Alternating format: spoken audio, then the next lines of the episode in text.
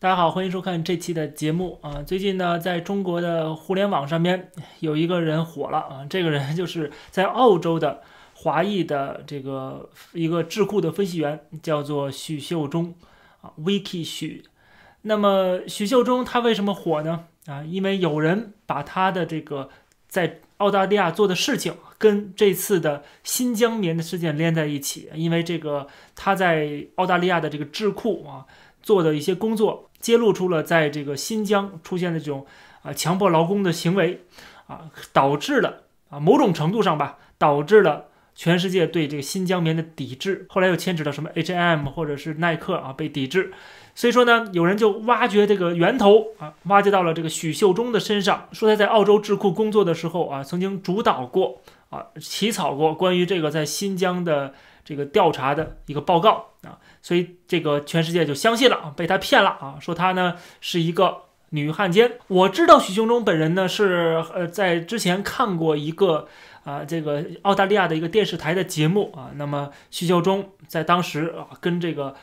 中国驻这个澳大利亚的一个外交人员啊在现场进行辩论，这个当时这个点击量很高嘛，呃，所以我知道这个人的。那么，呃，没想到呢，就是说他啊，想不火都不行，你就会被这个浪推着往前走。就是中国的这种民族主义的情绪被激发起来之后，你做这些行为，嗯，那么很容易就会被别人抓到把柄也好，或者是被当成一个攻击的目标。那许秀中本人啊，就被挖掘出来，他如何的啊，从一个中国的学生啊，留学生，慢慢的变成了一个啊，这个恨国的。啊，然后卖国的啊，这样的一个汉奸走狗卖国贼啊。那么许秀中本人是在中国甘肃出生长大，然后在这个北京的传媒大学读书啊，学英文。后来呢，到了澳大利亚留学啊，然后又留在澳大利亚。澳大利亚的 ABC 曾经专门做过一个报道啊，是讲这个许秀中本人的啊，是他是如何的从一个中国的乖乖女啊，听父母的话，然后上很多补习班儿啊。然后慢慢的变成了现在的这么一个批评人士。对于澳大利亚这样开放国家来讲，对于不管是澳大利亚还是美国、加拿大啊，就是一些西方欧美国家，实际上都无所谓啊。你是不是批评这个自己的祖国啊，或者是这个批评自己的政府啊，啊，都是应该的事情啊。这个没有什么，不会认为你是叛国啊，叛国投敌。但是在中国这样的一个背景下啊，就会认为啊，你批评中国的政府的一些作为，你就是叛国啊，你就是。啊，不爱国啊，或者说你就是汉奸走狗卖国贼，收了外国人的钱啊，这个不怀好意啊，亡我之心不死啊，就会有这样的帽子扣过来。而且在中国这个小粉红五毛这个眼里边呢，他们不光是要给你扣上这些帽子，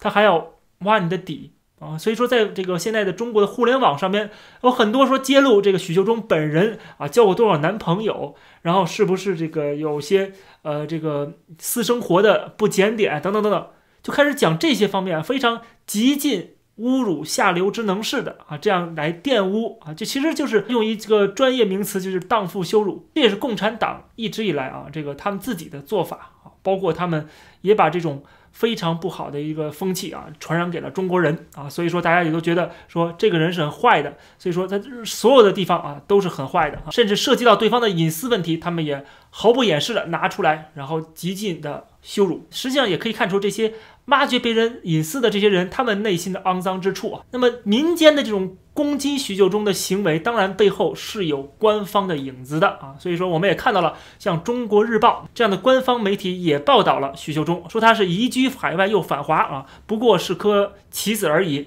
我就奇怪了，如果不移居海外又反华，那就在监狱里待着了，对不对？这是官方媒体啊，等于是给这些网络攻击背了书啊。这些网络攻击除了很下流的攻击以外，啊，我看到一篇文章还特别有意思，骂了这个徐秀中半天，然后又举了两个例子啊，就是两个中国的啊这个工作人员，然后把一些国家机密交给了外国的间谍，我就觉得这很奇怪的，就是说他刚说完这个许秀中是在造谣啊，新疆根本没有这些事儿啊，许秀中是在无中生有，然后又说啊这个有些人拿了国家机密啊，这对呀，这个机密肯定是真的嘛，对不对？要不然就不会是机密了。所以说这个到底这新疆问题难道是国家机密吗？如果新疆问题是国家机密的话，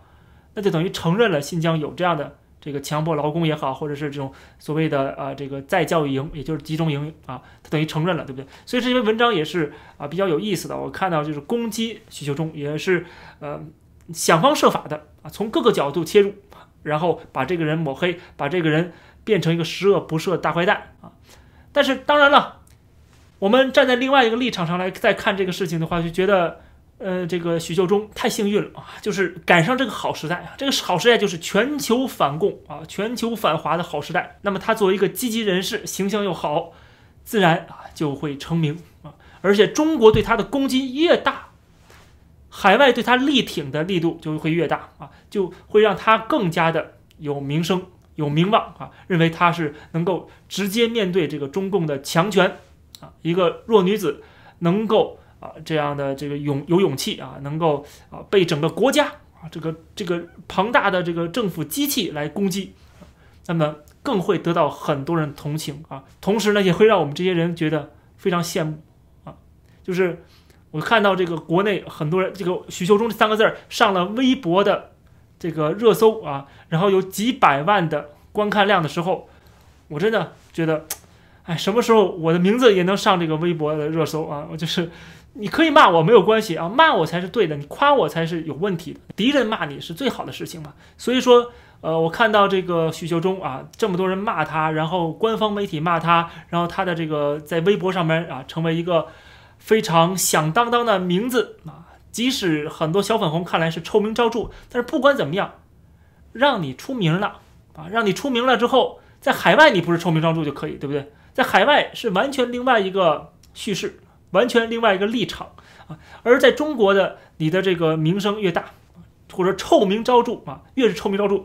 你在海外啊越是获得赞誉啊，就像是美国国务卿蓬佩奥啊，他没准还要竞选二零二四年美国总统呢啊，被中国骂了之后，他更好了啊，这就是政治资本啊，被敌人骂了啊，说明你做的是正确的事情，这个反而是加分项啊这就为什么美国的那些被中国制裁的参议员们，他们一个个都站出来说太好了。啊，说这个非常荣幸啊，被中国制裁，那简直就是下一次竞选的保障，下一次能够成功连任的保障了。所以说呢，我看到啊，这个曲秋中啊，能够有这样的一个待遇，我是非常羡慕的啊。我的名声没那么大，还没有那个待遇啊。虽然零星的有一两个啊，这个小粉红五毛在中国国内的这个互联网上骂我啊。但是仍然是很少的，甚至是有人专门的把这公子沈啊骂公子沈啊这个标题写出来，在知乎上面就直接被封了，很多人就不知道我了哪怕是中国人也不知道我是谁，那当然也不会去骂我了，反而并不一定是件好事儿啊。总之呢，我想说许秀忠确实是让我们非常的羡慕啊，他做了很多的工作，我具体的就不讲了啊，大的方向是站在正义的一边，是站在。符合这个澳大利亚这个国家本身的价值观这一边，所以说他不会被澳大利亚人觉得你是背叛了中国，他会认为你比澳大利亚人更加的维护澳大利亚的尊严和安全，他会更喜欢这样的人。所以说许秋中这样的人实际上是在澳大利亚在海外啊树立了一个华人移民的这样一个很好的形象，而你如果是。跟中国有这个串通，呃，然后那个在澳大利亚传播一些大外宣的东西啊，被统战了，你反而让这个中国人或者是华人的这形象在澳大利亚啊更加的一落千丈。所以说呢，我觉得许秀中这样的人，他是一个华人的榜样，是我们的榜样，我们应该都向他学习。我看到他的成名啊，在中国的成名，也意识到了我们做的工作可能还不够。还可以再加把劲儿。这期的节目就跟大家先聊到这儿，感谢大家收看，欢迎点击订阅这个频道，我们下期节目再见。